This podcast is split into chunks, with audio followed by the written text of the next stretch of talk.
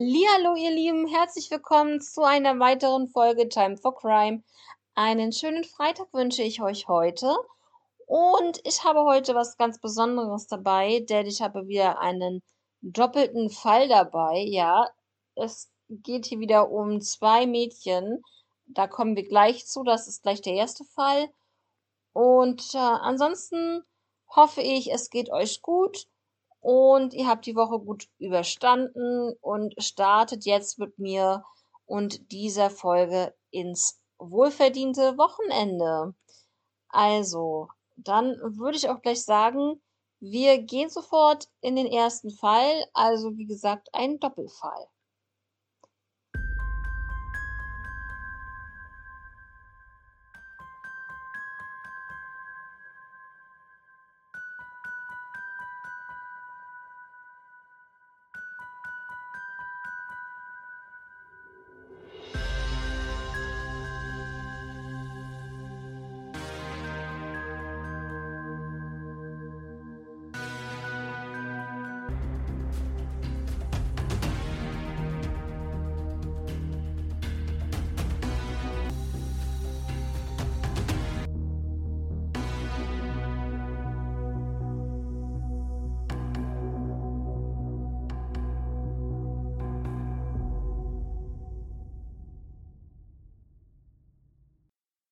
Ja, und zwar der erste Fall ist wirklich sehr, sehr krass, denn wie ich schon eben erwähnt habe, ist es ein Doppelfall. Das heißt, es geht hier um zwei Mädels, und zwar um Charlotte June Kinsey und Cinder Leanne Pallet. Also Charlotte und Cinder. Am 26. September 1981 besuchten Charlotte und Cinder eine Kirmes oder einen Jahrmarkt in Oklahoma City. Und zwar das erste Mal alleine ohne ihre Eltern. Sie haben natürlich gefragt und die waren halt äh, positiv eingestimmt, also durften sie dort auch alleine hin. Um 17 Uhr gab es einen Anruf von Charlotte nach Hause. Und zwar meinte Charlotte, dass sie einen Job angeboten bekommen haben von einem Mitarbeiter dort und sie sollten einfach nur helfen, Stofftiere aus einem LKW zu holen. Und die Mutter von Charlotte bejahte das, also sie durfte diesen Job annehmen. Sie sollte aber sich spätestens um 21 Uhr nochmal telefonisch zurückmelden. Das gleiche machte auch Cinder. Sie rief auch zu Hause an, um, um Erlaubnis zu fragen, ob sie diesen Job annehmen dürfte. Und auch hier wurde gesagt, ja, und dass sie sich halt 21 Uhr wieder telefonisch zurückmelden sollten. Beide Mädchen planten an diesem Abend eine Übernachtung und eine der beiden Mütter wollte die beiden Mädels dort von der Kirmes sowieso abholen und deswegen sollten sie sich dann halt da nochmal melden und ihnen halt mitteilen, wo sie sich dann genau treffen wollen. Genau. Beide Mädchen wurden auf diesem Kirmesgelände um 17:30 Uhr noch gesehen.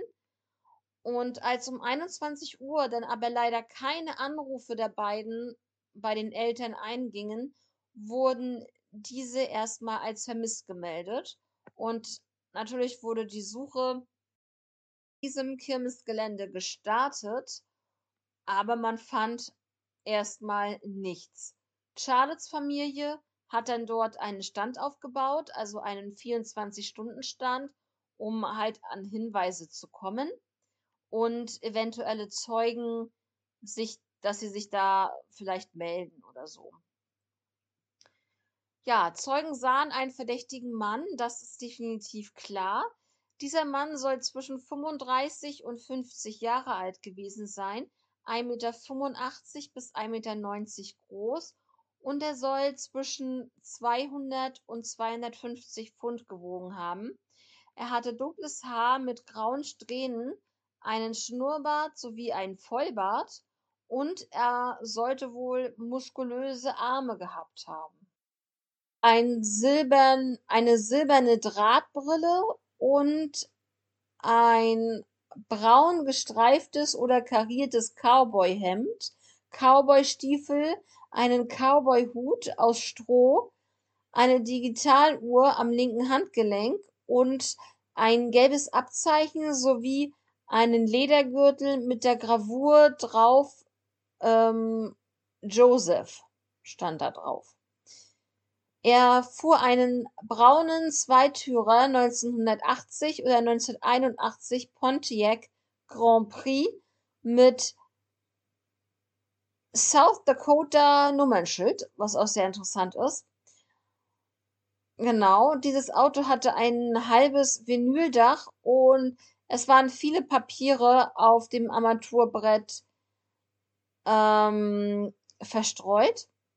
Am Tag vom Verschwinden der Mädchen hatte er nämlich zahlreiche Kinder angesprochen und ihnen Jobs angeboten. Und zwar sollten sie zwischen fünf und zehn Dollar die Stunde verdienen. Und ich muss euch sagen, natürlich ist es klar, 1981 waren fünf oder zehn Dollar ja ganz anders wert als heutzutage und auch gerade für Kinder in dem Alter ähm, viel, viel mehr wert. Also die haben sie natürlich drum gerissen. Und es ist doch wohl wirklich, es kann kein Zufall sein, dass dieser Mann im Zusammenhang mit diesem Jobangeboten ja aufgefallen ist und natürlich in dieser komischen Montur so als ähm, ja, als richtiger Cowboy war er ja angezogen. Also der muss ja wirklich aufgefallen sein. Kommen wir zu einer interessanten Beobachtung, denn es meldeten sich zwei Jungen, die diesen Mann gesehen haben wollen. Und zwar dieser Mann, er habe die beiden Jungen und die beiden Mädchen zu einem Rastplatz gefahren, und zwar der Interstate 40. Dort sollte der LKW, der LKW stehen, aus dem sie dann halt diese Stofftiere herausnehmen wollten. Aber natürlich, wie sollte es anders sein, stand dort kein LKW. Das war halt, ja, natürlich geplant, ganz logisch. Und der Mann sagte zu den Jungen, sie mögen jetzt bitte aussteigen, hat sie dort abgesetzt auf diesem äh, Rastplatz hat ihnen noch jeweils 10 Dollar in die Hand gedrückt und gesagt, bitte wartet hier. Wir fahren jetzt zum nächsten Rastplatz, also er mit den Mädchen zusammen, um zu gucken, ob der LKW dort steht, weil es kann ja natürlich sein, dass sich da irgendwie, ja, dass es eine Verwechslung war, dass er sich nicht mehr sicher war, auf welchem Parkplatz jetzt der LKW jetzt nun wirklich stand.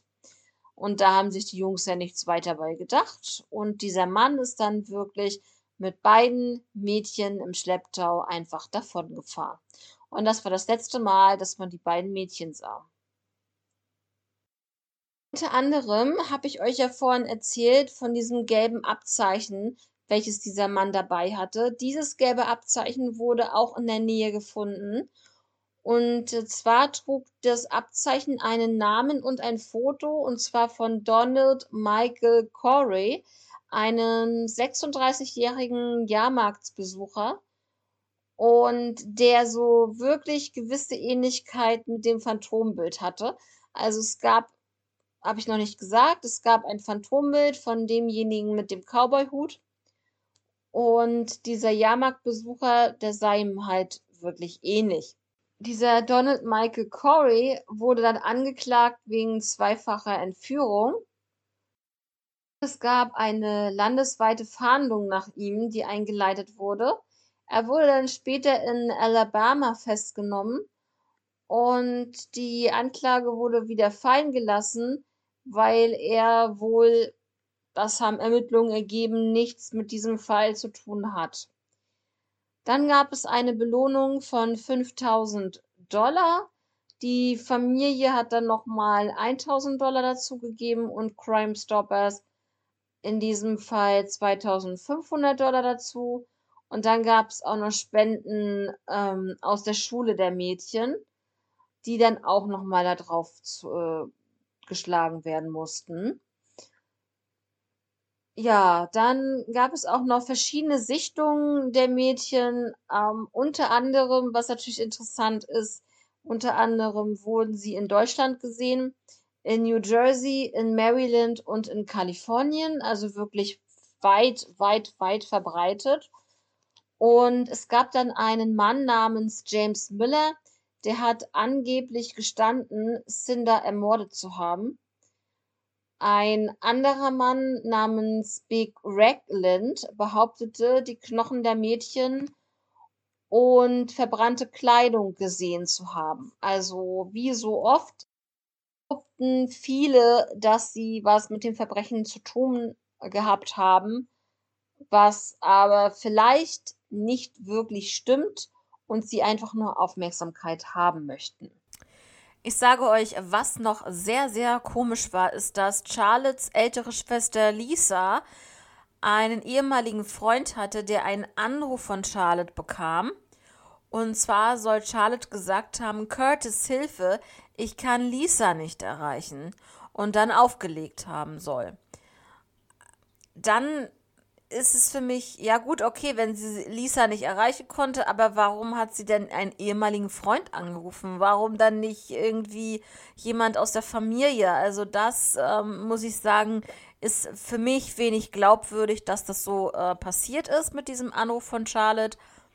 Und wenn Charlotte wirklich entführt wurde, ähm, wie kam sie denn dazu, noch einen Anruf zu tätigen? Das ist auch immer noch so ein Gedanke von mir schwierig in diesem Fall. Es gab dann einen Verdächtigen, ähm, und zwar hieß der Royal Russell Long. Er verspottete unter anderem die Familie. Er wäre der Einzige, der die Wahrheit über das Verschwinden von Charlotte und Cinder weiß. Das behauptete er. Und er ist in vielen Fällen ein Verdächtiger gewesen, also auch in anderen Fällen ganz, ganz viele. Im November 1993 starb er an einem Herzinfarkt im Gefängnis von Wyoming. Und ihr wisst, wie sowas dann abläuft. Es ist schwierig, wenn ein Tatverdächtiger dann einfach stirbt, da noch weiter recherchieren zu können. Und ja, dann haben sie das sozusagen ruhen gelassen und man weiß halt nicht, ob er wirklich was damit zu tun gehabt hat so wie er meinte. Ihr kennt sicherlich America's Most Wanted und da war der Fall von Charlotte und Cinder auch mit dabei. Die Ermittler vermuteten die Leichen in Oklahoma, die aber nie gefunden wurden. Und äh, ja, sie gehen halt davon aus, dass es eine Entführung gab und dass die Mädchen äh, ermordet wurden. Also es ja, zeigt darauf hin. Charlottes DNA und auch Cinders DNA sowie ähm, Zahnunterlagen liegen zum Abgleich der Polizei vor und der Gerichtsmedizin, wenn dann wirklich irgendwelche Überreste von den beiden gefunden werden sollten, dass man das auch übereinstimmend dann abklären kann, sofort. Ja, die Mutter von Charlotte ist bereits verstorben und Charlottes jüngere Schwester Christy Lane, muss ich dazu sagen, war zu dem Zeitpunkt des Verschwindens von Charlotte erst fünf Monate alt. Also sie hat ihre Schwester nicht wirklich bewusst kennengelernt und das ist für Christy Lane wirklich eine ganz, ganz, ganz, ganz schlimme Situation. Und ja, wie gesagt, es war halt ihre Schwester und man möchte sich nicht vorstellen, wie eine jüngere Schwester, die die ältere Schwester gar nicht erst kennengelernt hat, wie die sich fühlt, was sie denkt und ja, also auf jeden Fall ganz schlimm. Jetzt einmal zur Beschreibung von Charlotte. Charlotte June Kinsey verschwand also am 26. September 1981. Sie war 13 Jahre alt, trug ein, eine dunkelbraune, kurzärmelige Bluse mit weißen Streifen an den Ärmeln, eine blaue Jeans und Nike-Tennisschuhe. Sie trug einen Ehering am rechten Ringfinger. Warum auch immer ein Ehering, das stand da so in dem Artikel, ja. Sie war zwischen 1,52 Meter und 1,54 Meter groß, wog 100 Pfund und hatte schulterlanges, erdbeerblondes Haar. Sie hatte blaugraue Augen und hatte ein dreieckiges Muttermal auf ihrem unteren Rücken und eine kleine punktförmige Narbe unterm linken Auge. Ihre Ohren waren durchbohrt und sie hatte eine silberne Zahn, äh, sie hatte silberne Zahnkappen auf ihren unteren Vorderzähnen. Sie litt auch an Depressionen, was wirklich sehr, sehr wichtig in diesem Fall vielleicht auch sein könnte. Zwei Wochen vor dem Verschwinden überdosierte sie die Beruhigungsmittel ihrer Mutter, um sich das Leben zu nehmen. Ja, also Charlotte war schon so weit, dass sie sich das Leben nehmen wollte. Das finde ich wirklich ähm, sehr informativ, interessant zu diesem Fall. Denn das haben wir, glaube ich, so noch gar nicht gehabt, dass jemand jetzt zumindest in dem Alter von 13 Jahren so depressiv war, dass sie sich hat schon versucht umzubringen. Die Beschreibung von Cinder.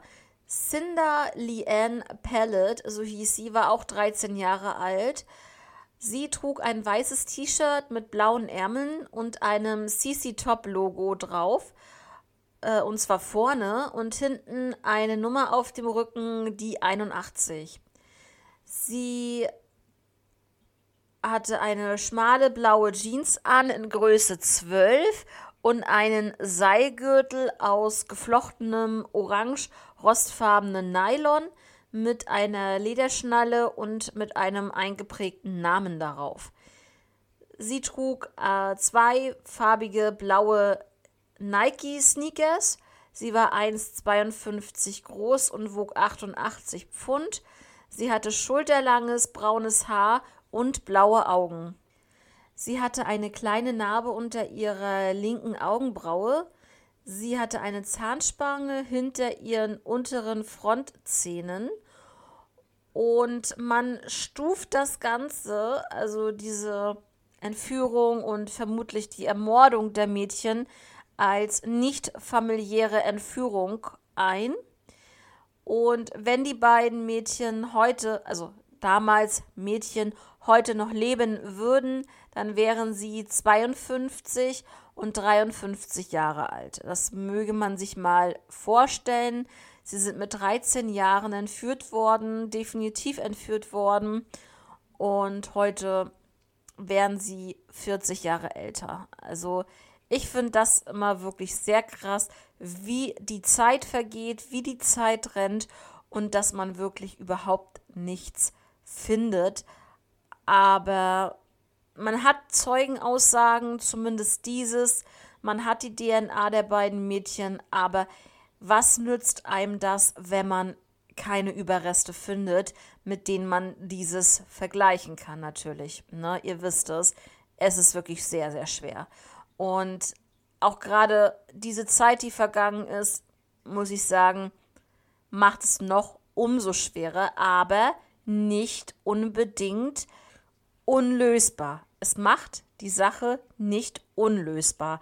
Denn wie oft haben wir jetzt in der letzten Zeit, in den letzten Monaten, in den letzten Jahren Fällen, Fälle gehabt, die sich wirklich nach so, so vielen Jahrzehnten aufgeklärt haben durch einen Zufall teilweise und ja, und man hofft natürlich in jedem Fall, nicht nur in diesem Fall, in jedem Fall, dass wirklich jemand, der Mitwisser ist, sich wirklich mal an die Polizei wendet und so ein ja, ein Hinweis, einen letzten vernünftigen Hinweis gibt auf den Täter oder vielleicht auch auf das Grab der Mädchen zum Beispiel, dass man wenigstens die Mädchen hat und die Mädchen gefunden hat und äh, dass man da Untersuchungen auch machen kann. Aber natürlich in erster Linie wäre es natürlich sehr, sehr wichtig, den Täter zu finden. Und ähm, aber ihr wisst, beides ist wichtig, ne? Also das ist, da bin ich so zwiegespalten. Ne? Natürlich ist es erstmal wichtig, die Kinder zu finden, selbst wenn sie wirklich ermordet wurden, dass die Familie wenigstens Gewissheit hat, dass es wirklich so ist, dass sie ja leider verstorben sind, aber die Gewissheit, diese Ungewissheit, ich will mir das nicht vorstellen, Leute. Eine Ungewissheit, was ist mit deinem Kind passiert? Und es sind 40 Jahre schon rum und du weißt es einfach nicht. Ja. Ähm, sicherlich einige Elternteile werden dann auch ähm, zwischenzeitlich äh, verstorben sein. Also auch in anderen Fällen ist es ja so. Und das finde ich noch schlimmer, dass diese Elternteile wirklich nie irgendwie ja, herausbekommen, was ist mit meinem Kind passiert? Ist es wirklich ermordet worden? Ist es wirklich tot? Äh, liegt es irgendwo in einem Wald verscharrt? Oder ist es in einem Fluss oder ich weiß es nicht. Also man darf sich das wirklich nicht vorstellen. Also, aber diese Ungewissheit, Leute, ich glaube, das ist mit das Schlimmste auf der Welt. Es ist ja schon schlimm, wenn einem Kind sowas passiert und die Eltern, ich sag mal, herausfinden oder man im Allgemeinen herausfindet, dass die Kinder ermordet wurden und man findet sie, das ist ja wohl schon wirklich, ich will, also so ein Gefühl kann ich mir gar nicht, ähm, ja, will man sich nicht vorstellen, sag's nochmals. Und aber dieses, man weiß nicht, was mit dem Kind passiert ist, das ist ja noch eine Schippe obendrauf, weil dann geht die Fantasie mit einem durch, was ist meinem, meinem Kind passiert, was ist ihm oder ihr zugestoßen ähm, hatte sie Schmerzen? Äh, wird sie irgendwo festgehalten? Lebt sie vielleicht noch? Manche Eltern haben natürlich so das ähm, Gespür, dass sie vielleicht auch merken, tief in ihrem Innern, mein Kind lebt nicht mehr. Ich weiß es definitiv, es lebt nicht mehr. Und das finde ich auch sehr krass, dass die Eltern diese Verbindung zu den Kindern haben und, und dann auch wissen, da ist nichts mehr zu machen, aber ich möchte mein Kind einfach finden. Und ich möchte den Verantwortlichen zur Rechenschaft ziehen. Ganz logisch, ganz klar. Ja, das ist damit ja auch verbunden. Ja, Leute, das ist zu diesem Fall zu sagen. Also, ich habe mir diesen Fall ausgesucht, weil ich euch einfach mal nochmal zeigen möchte, dass es wirklich auch so kommen kann, dass ein Täter sich zwei Opfer gleichzeitig herauspickt. Ähm, früher war es zum Beispiel so bei mir, ich bin ja auf dem Dorf groß geworden und da war dann in der Nähe der Spielplatz, da hat man sich dann immer getroffen oder man hat auf dem Hof gespielt, wie auch immer. Oder man ist äh, zum Waldrand gegangen oder so. Also im Wald haben wir nicht gespielt, das weiß ich, aber da war so ein, vor dem Wald war so ein äh, Fluss, das war aber ein bisschen außerhalb von, von dem Dorf ähm, also von meinem Elternhaus entfernt, wirklich ähm, ein gutes Stück, also mindestens, sage ich mal jetzt, ein Kilometer bis anderthalb Kilometer. Da war ein Fluss, ein kleiner Fluss und an dem Fluss haben wir dann auch immer gespielt und da war dann halt so Wiese und dahinter dann halt Wald. Also viel, viel Wald, viel ähm, ja, Natur, also das war auf jeden Fall alles super und aber es war halt auch zu der Zeit, wo halt auch in Deutschland viele Kinder verschwunden sind. In den 90er Jahren, ich sag euch, wenn man in ein Haus gekommen ist, dann hat man das ja mitbekommen, was in den Nachrichten schon wieder los ist. Und ja, auch der Fall Marc Dutroux zum Beispiel, also das hat mich alles begleitet, das hat mich auch alles eigentlich äh, sehr geprägt, muss man wirklich sagen. Vielleicht einige von euch auch, wenn ihr so in meinem Alter seid und äh, zur damaligen Zeit, so in den 90ern, so, sag mal, so acht, acht oder zehn Jahre, äh, so Mitte der 90er war, dann ist das ähm, vielleicht auch so ein bisschen ähm, mit euch so nebenbei dabei gewesen. Und ja, das ist wirklich äh, sehr, sehr, sehr, sehr schwierig, ähm, das Ganze ja, jedenfalls wollte ich eigentlich noch nur drauf hinaus. Wir sind zu dem ähm, Bach gegangen, zu dem kleinen Fluss, Bach, wie auch immer, immer zu zweit, manchmal zu dritt. Und ich muss euch ganz ehrlich sagen, ich hatte nie, auch als das in den Nachrichten war und so, ich hatte nie irgendwie Angst gehabt, dass irgendwas passieren könnte, denn man ist ja zu zweit, man ist ja zu dritt. Falsch. Das wollte ich mit, das wollte ich jetzt mit diesem Fall euch mal präsentieren, dass es, dass ähm, man also die Eltern vielleicht genauso denken wie die Kinder, es kann ja nichts passieren, wir sind ja zu zweit unterwegs. Und das ist falsch. Ja, also es war nicht nur 1981 so gewesen, es ist heutzutage sicherlich genauso, dass du nicht davon ausgehen kannst, wenn du mit mehreren unterwegs bist, dass da nichts passiert. Und dass da gleich beide Mädchen mit ja, weggekommen sind, entführt worden sind, ist für mich wirklich ja, also das tut mir wirklich sehr, sehr, sehr, sehr leid. Also das, ich, ähm, also als ich das recherchiert habe, habe ich nur gedacht, so Wahnsinn. Sie wollten sich einfach nur was dazu verdienen. Sie haben einen wildfremden Mann geglaubt. Und es ist ja nun wirklich so, dass man damit eigentlich auch aufgewachsen ist, dass man natürlich ja, fremden Leuten nicht vertrauen sollte, zu fremden Leuten nicht ins Auto steigen sollte. Ich weiß nicht, wie es damals 1981 war, aber wie gesagt, die Eltern sind ja einverstanden gewesen, die hatten wirklich überhaupt keinen Zweifel irgendwie, dass das ähm, fake sein könnte. Ja, also natürlich keine, also man macht da keinen Vorwurf, um Gottes Willen. Ne? Die Eltern haben auch nur gedacht, Mensch, mein Kind freut sich so, ähm, sie möchte was dazu verdienen und ja, dann genauso das gleiche wie ähm, sie möchten alleine zur Kirmes gehen. Natürlich könnt ihr mal alleine zur Kirmes gehen. Also es ist schwierig. Es ist wirklich schwierig. Also im Nachhinein kann man immer noch sagen, falsche Entscheidung. Natürlich. Aber weiß man das im Vorfeld? Das weiß man halt nicht. Ne? Also, das wisst ihr ganz genau, ähm, die ihr euch mit True Crime auch beschäftigt und die Podcasts hört und so weiter. Es ist wirklich, wirklich schwierig in dieser Situation. Und es wird niemand, niemand den Eltern irgendwelche Vorwürfe machen. Ich kann es voll verstehen, muss ich euch sagen, dass sie gesagt haben, ihr könnt alleine losziehen, ihr seid alt genug. Sie waren 13 Jahre alt. Völlig in Ordnung, dass sie sie alleine haben losschicken, äh, äh, losgeschickt, ja.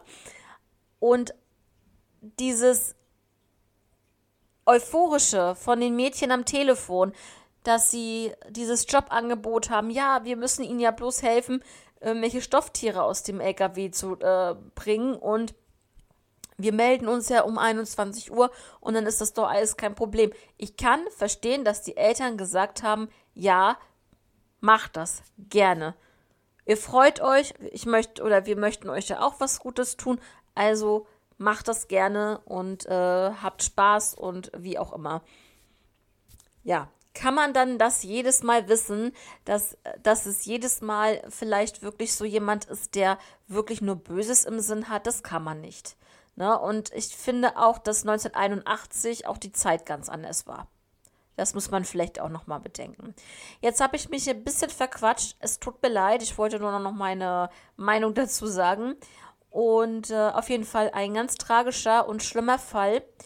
Und äh, schreibt mir doch bitte gerne, wenn ihr jetzt den Podcast auf YouTube hört, dann schreibt mir da bitte gerne in die Kommentare, was ihr denkt, was da, ja, also, dass es wirklich so abgelaufen ist, dass wirklich dieser Mann, der dort beschrieben wurde von den Jungs, verantwortlich war. Aber es sieht so aus, Warum sollte dann noch jemand anderes involviert sein in diesem Fall, wenn die Mädchen schon in dem Auto gesessen haben bei ihm, ne? Also, ja, da würde mich das sehr interessieren, was ihr über den Fall denkt und ähm, natürlich auch, wie es bei euch damals gewesen ist. Wart ihr alleine unterwegs? Wenn ihr aus dem Dorf kommt zum Beispiel, wart ihr da immer alleine unterwegs oder öfter mal oder wart ihr immer zu zweit, zu dritt als Gruppe unterwegs? Hattet ihr irgendwie mal einen Gedanken, dass ihr vielleicht Angst hattet oder war, ging das einfach so an euch vorbei? Das würde mich auch interessieren. Ja, jetzt müssen wir einen kleinen Übergang finden und zwar geht es jetzt im zweiten Fall um Michael Ray Askren. Ja, Michael Ray Askren, ja. Er war 17 Jahre alt und wurde zuletzt am 6. August 1981 in Rosemead, Kalifornien gesehen. Und zwar Rosemead ist östlich von LA. In seinem Wohnhaus wurde er gesehen und er teilte sich dies mit seinen Großeltern. Er verließ das Haus ungefähr um 18 Uhr an diesem Tag und war mit einem Freund verabredet und sie wollten eine Spritztour mit dem Auto machen. Der Freund gab später an, Michael zu Hause wieder abgesetzt zu haben nach dieser Spritztour. Er kam aber dort nie an. Und das, Leute, ist für mich schon wieder so ein Anzeichen, wie kann es bitte sein, dass ein Freund ihn vor die Haustür oder vor der Haustür absetzt und er gar nicht erst nach Hause kommt? Er kommt ja nicht an. Wie kann denn das sein? Das sind ein paar Schritte gewesen ähm, er hat ihn direkt vor dem Haus abgesetzt und er kam zu Hause nicht an. Um Gottes Willen, was ist denn da passiert in der Zeit? Also, sowas will mir nicht in den Kopf, sag ich euch. Es ist wirklich schwierig. Michael verschwand zwei Tage nach seinem 17. Geburtstag und es wird vermutet, dass er einem Verbrechen zum Opfer gefallen ist und vermutlich auch ermordet wurde. Michaels Mutter und auch sein jüngerer Bruder lebten in der Nähe und man meinte wohl, dass er ungefähr 30 Dollar dabei gehabt haben soll in Bar und er ließ all seine Kleidung zurück, was auch schon ein Anzeichen dafür ist, dass er höchstwahrscheinlich auch nicht freiwillig gegangen ist. Genau, denn die Behörden glauben nicht, dass er weggelaufen ist. Nur einmal kurz zur Beschreibung von Michael. Wie gesagt, er war 17 Jahre alt, hatte braune Haare und braune Augen. Er war 1,70 Meter groß und wog 145 Pfund. Er hatte Aknenarben im Gesicht und sein linkes Ohr ist durchbohrt und hatte und er hatte eine Narbe, eine Narbe, die war 1,3 Zentimeter groß und zwar nach einer Hernien-OP, ähm, also ein äh, Bauchwanddurchbruch oder ein Bauchwandbruch ähm, wurde das so beschrieben. Und ähm, sein linker Ellenbogen, der war gebeugt, weil er ein, vorher halt einen Bruch hatte. Sein Spitzname war Mike, natürlich, Michael, Mike. Er trug zuletzt ein graues Hemd mit abgeschnittenen Ärmeln und eine türkisfarbene Hose und Turnschuhe mit Tintenflecken drauf. Die Polizei geht davon aus, dass er, ja, wie ich schon gesagt habe, ermordet wurde und im Jahr 2014 wurde ein Bild erstellt, wie er dann aussehen könnte als Erwachsener was finde ich immer sehr interessant ist und auch gerade für die Suche nach Vermissten sehr, sehr, sehr, sehr wichtig ist in diesem Fall. Ja, wenn Michael heute noch leben würde, dann wäre er 50 Jahre alt. Und mehr habe ich zu diesem Fall leider nicht gefunden. Es ist ein ähm, relativ äh, kurzer Fall. Es sind nicht viele Fakten vorhanden. Und ich muss euch echt sagen, dass äh, es für mich wirklich ein Wunder ist und also im, ein Wunder im negativen Sinne, wie er bitte von seinem Freund vor der Haustür abgesetzt wurde und nicht es nicht bis nach Hause geschafft hat. Er ist da nicht angekommen. Es wurde nichts gefunden, überhaupt nichts. bei irgendwelchen Suchmaßnahmen nichts, Leute. Und ähm, wie gesagt, wir befinden uns hier in Kalifornien, aber trotzdem, selbst in Kalifornien passieren Verbrechen. Aber was soll ich, ich, ich, es will mir nicht in den Kopf. Ich verstehe es einfach nicht. Dass man noch nicht mal irgendwie ansatzweise irgendwas gefunden hat. Er war einfach weg. Und wenn du da wirklich jetzt äh, das so hast, dass er in ein Auto gezerrt wurde, aber was ich, was mich wirklich stutzig macht, ist, dass der Freund gesagt hat, er hat ihn da abgesetzt. Der Freund kann ja sonst was erzählen. Vielleicht war es der Freund. Aber ich gehe davon aus, dass die Polizei diese, diesen Hinweis oder diese Annahme oder Theorie schon nachgegangen ist. Und ansonsten würde es jetzt ähm, vielleicht, ähm, ja, irgendwo auftauchen, dass die Polizei da irgendwas äh, gefunden hat in dem Auto oder ähnliches. Die werden das Auto durchsucht haben, die werden ihn nochmal befragt haben und ähm, solche Sachen. Und ähm, ich denke mal, wenn man jetzt nach so vielen Jahren da nicht irgendwas veröffentlicht hat, dann werden sie dort auch nichts gefunden haben. Und dann wird auch der Freund, äh, denke ich, auch nicht mehr als Verdächtiger gelten. Aber wer soll es denn sonst gewesen sein? Ich kann mir das nur so vorstellen, dass der Freund ihn dort abgeliefert hat zu Hause, dass er auf dem Weg ins Haus war und dann kam vielleicht noch mal jemand, der äh, den er kannte, mit dem Auto vorbei, hat ihn vielleicht zum Auto gelockt äh, und äh, vielleicht wollten sie noch mal eine Spritztour machen oder ähnliches oder er hat ihn noch mal irgendwie um Hilfe gebeten, weil vielleicht irgendwas gewesen ist. Es kann alles sein. Man weiß es einfach nicht. Also es ist wieder so ein Fall, wo man nur Spekulationen hat, überhaupt keine Hinweise, überhaupt nichts weiß, was mit Michael passiert ist. Ja. Und wenn man sich das vorstellt, dass er heute 50 Jahre alt wäre und er war damals 17, Leute, es ist schon wieder für mich, das ganze Leben ist dann vorbei.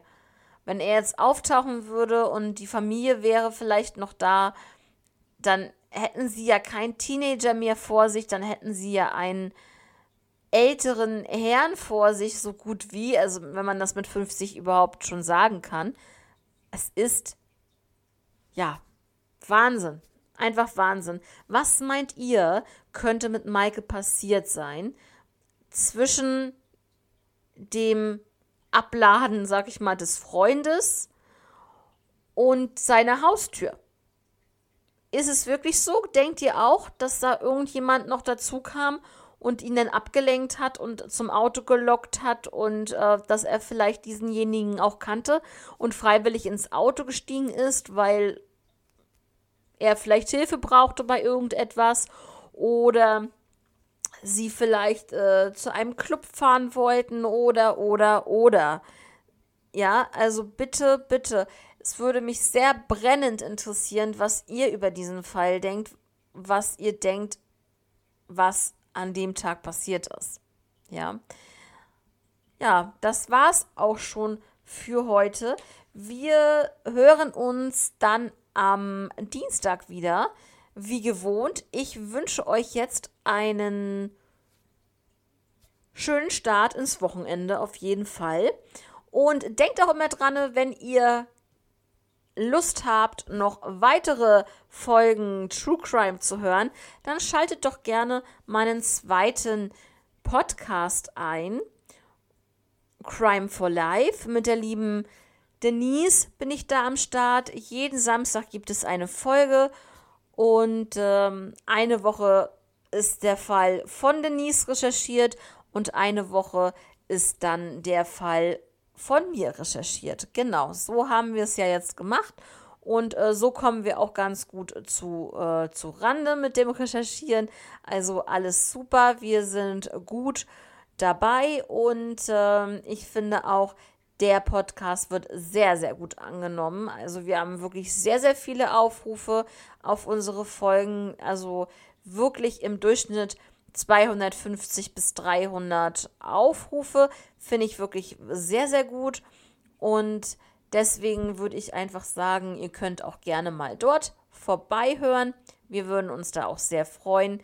Und ansonsten wünsche ich euch jetzt ein schönes Wochenende. Bis Dienstag. Macht es gut. Passt auf euch auf. Bis dann. Ciao.